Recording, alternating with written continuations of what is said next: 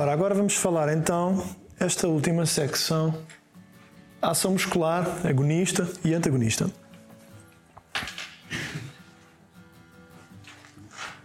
A primeira questão acerca do que são ações musculares, e aqui estamos a falar da ação concêntrica, ação excêntrica, ação isométrica. E tenho aqui uma citação de um fisiologista, não o fisiologista da área do, do, do desporto, que agora se inventou uma nova profissão, mas um verdadeiro fisiologista, um cientista que estuda a fisiologia humana. E o Widmeyer, num manual muito interessante de 2006, diz: A força muscular e a resistência são opostos se a fibra encurta, alonga ou mantém o comprimento, está inteiramente dependente da magnitude de ambas as forças.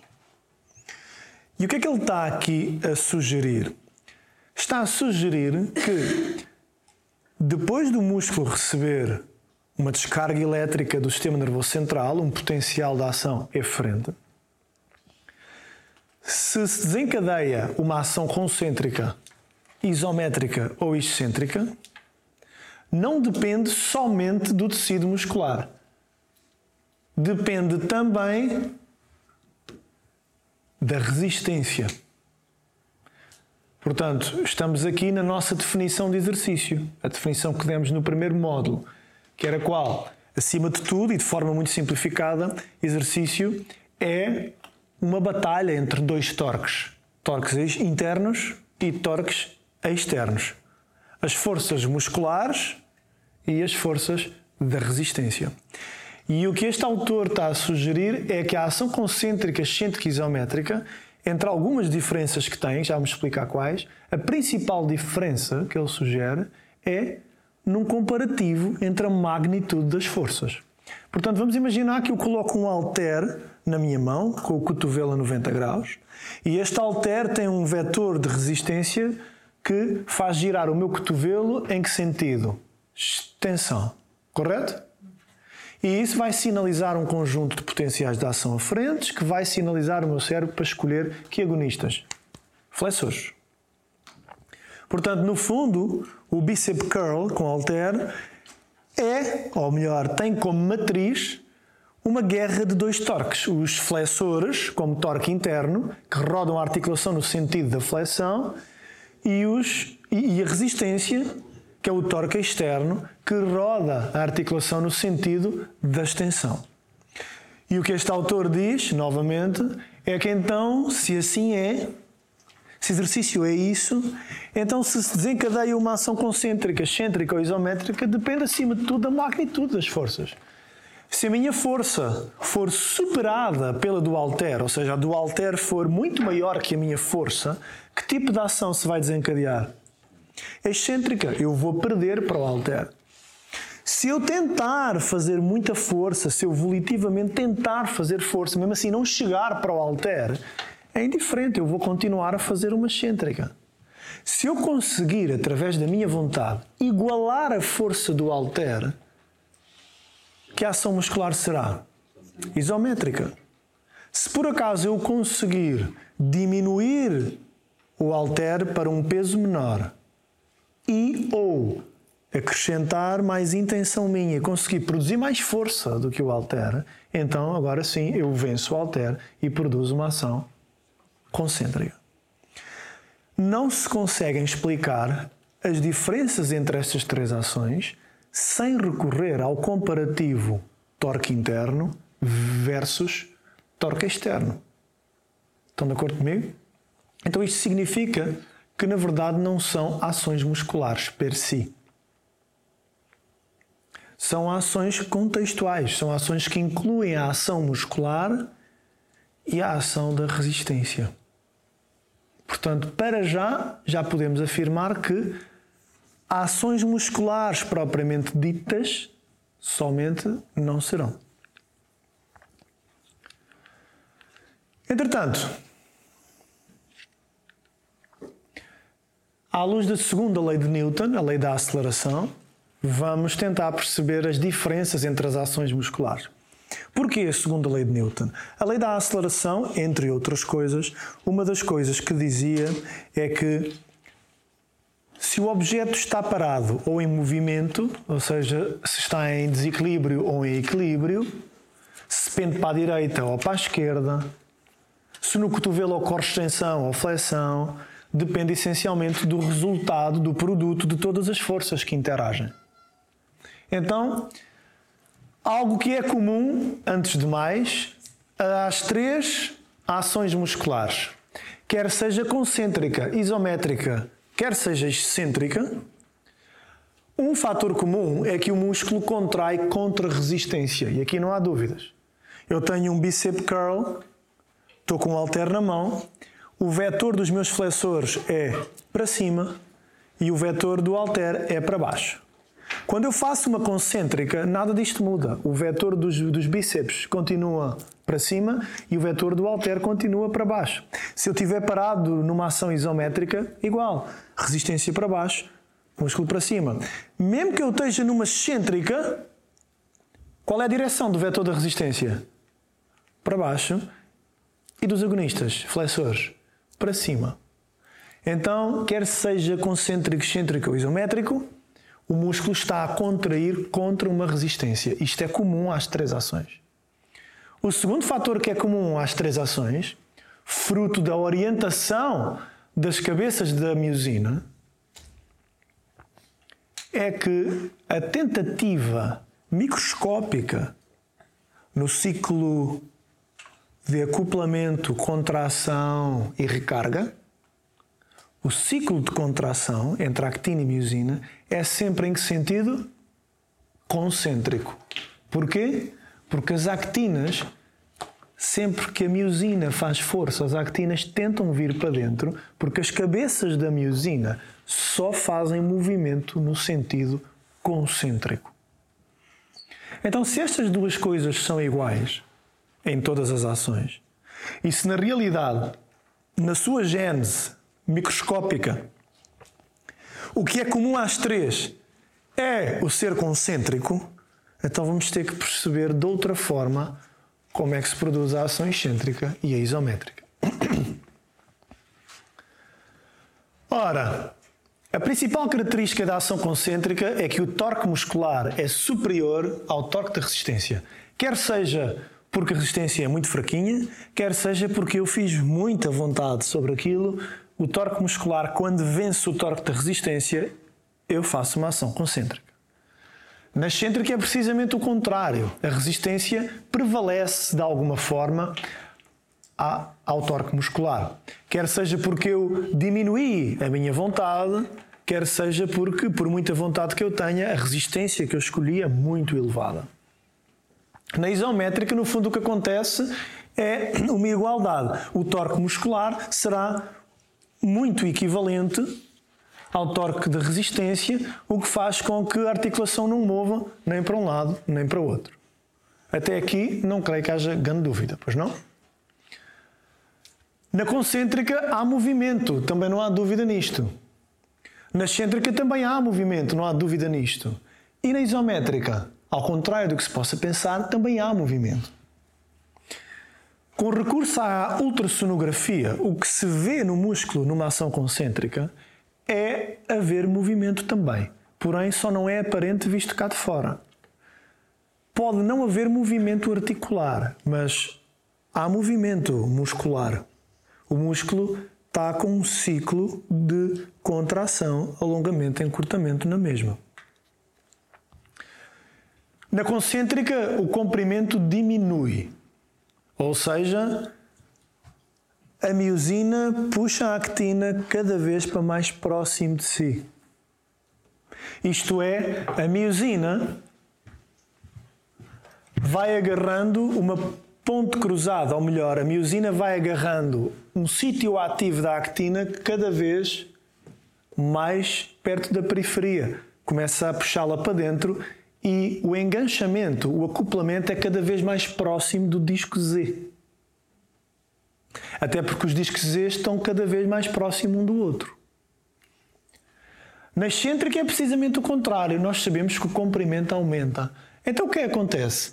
Como é que o comprimento muscular na excêntrica pode aumentar se a tentativa microscópica, se o acoplamento é concêntrico?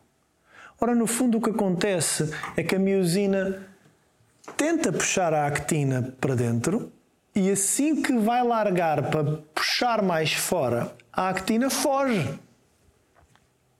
Ou seja, no fundo, ela está a tentar fazer uma concêntrica, mas não consegue. É como se as actinas estivessem a escorregar por entre a mão da miosina. Ou seja, no fundo é uma perda. A miosina tenta trazer a actina para dentro, mas as actinas fogem para fora. Então, coloca-se aqui uma pergunta que pode parecer um pouquinho filosófica, mas não é, é mecânica.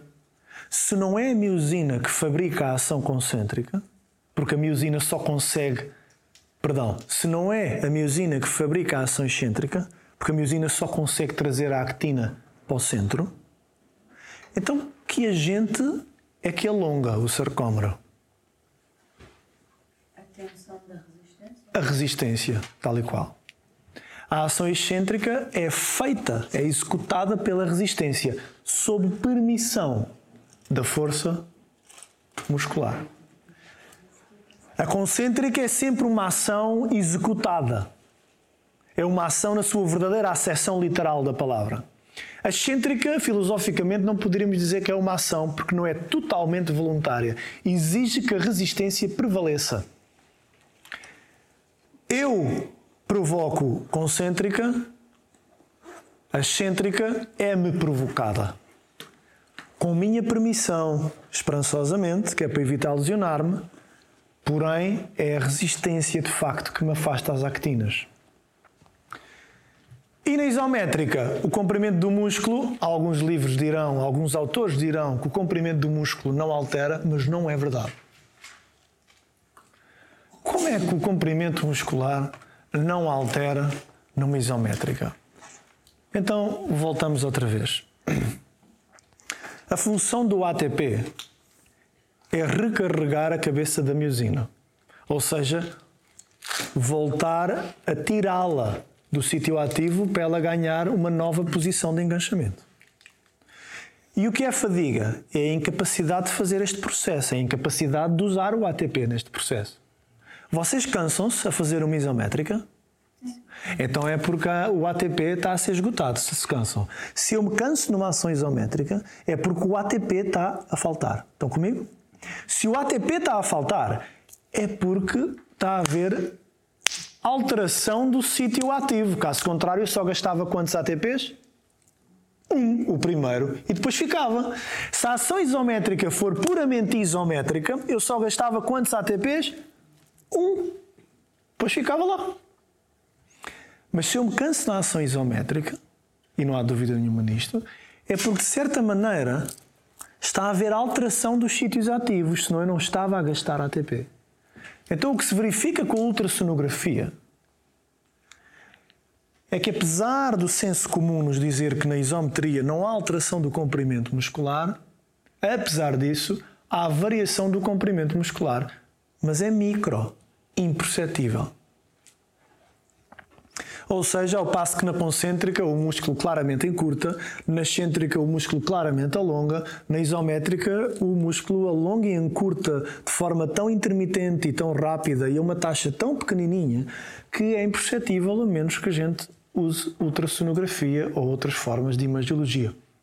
Quando a gente já começa a tremer para manter a posição e a E aí, aí é bastante visível. Naquele momento de fadiga extrema durante a isometria, em que eu estou já a tremer para todo lado, por todo lado, como não há deformação muscular? Como não há variação do comprimento muscular? Claro que há. As actinas aproximam-se na concêntrica, as actinas afastam-se na excêntrica e na isométrica as actinas aproximam e afastam de forma intermitente. Aliás, até vou mais longe. Nos primeiros milissegundos de uma ação isométrica, o que acontece é uma concêntrica. Porque o tendão está laço, em repouso, está enrugado e tem 4 a 6% de estiramento possível. Então, os primeiros potenciais de ação que chegam à fibra muscular, mesmo numa isometria, primeiro servem para esticar o tendão, Porque enquanto o tendão não esticar, não há torque que vai para a articulação. Então, na verdade, os primeiros milissegundos o músculo faz isto, encurta, e depois é que se mantém num ciclo de alongamento e encurtamento. Além disso, isto não é um erro. Se na isometria não houvesse alongamento e encurtamento, nós perdíamos para a percepção. O fuso neuromuscular informa as variações de comprimento do tecido muscular ao cérebro. A função do fuso neuromuscular é informar o cérebro de que o tecido está a alterar o seu comprimento. Se na isometria eu conseguisse congelar o músculo num comprimento fixo, o fuso neuromuscular calava-se e eu deixava de ter própria percepção.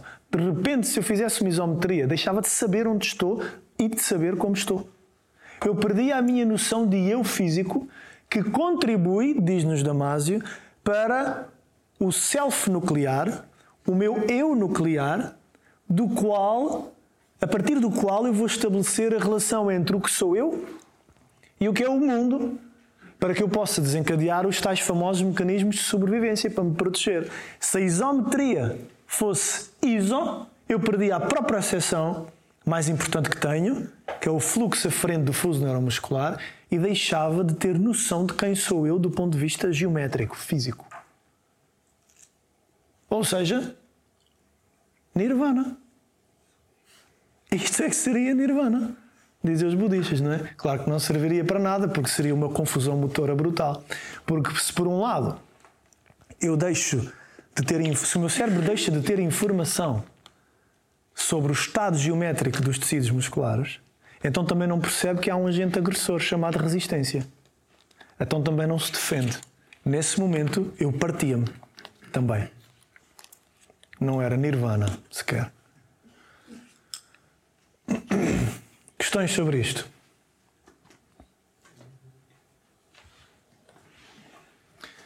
Aqui, Mark Latache, neurofisiologista, o comprimento muscular altera devido a outra força produzida quer por outros músculos, quer pelo ambiente. O Mark Latache está a definir uma ação excêntrica.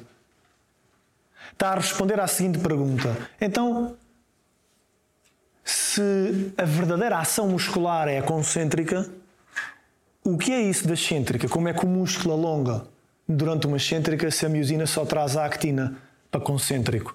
E o Mark Latache diz então o comprimento muscular aumentou porque há qualquer coisa fora do músculo que o alonga. O quê? Ou outros músculos, o antagonista, ou então qualquer coisa no ambiente, fora. Que como o Marco Latache não é da área do exercício, não se lembrou de dizer o quê?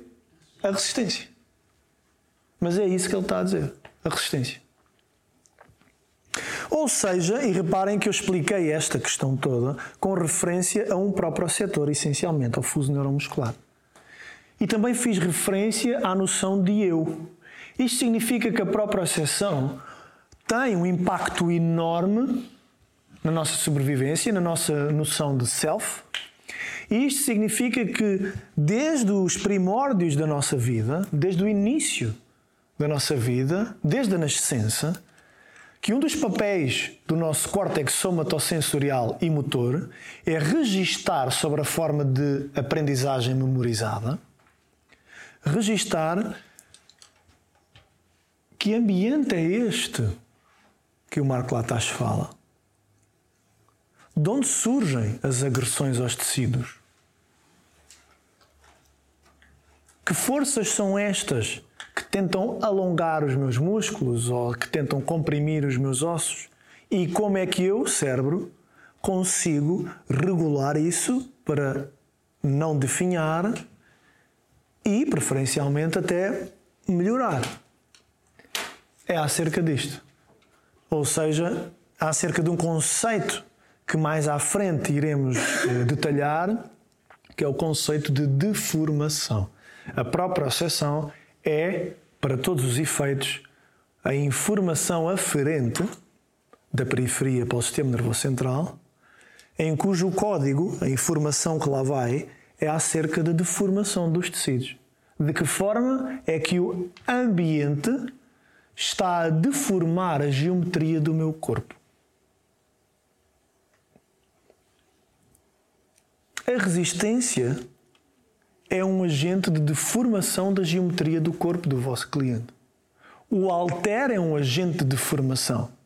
A máquina, o TRX, a BOSU, a gravidade são tudo forças externas, resistência, que a única coisa que eles realmente fazem para o cérebro, na interpretação do cérebro, é deformar o corpo, e a mala, deformar o corpo, e o corpo, ao perceber que o seu formato foi alterado, faz o quê? Reage adaptando-se. E como é que se adapta? Como é que eu venço um alter que tenta alongar o meu bíceps? Encurtando o meu bíceps, provocando a deformação contrária. Então, olhem que beldade. A natureza deforma o corpo e o corpo responde à natureza como? Deformando-se a si mesmo.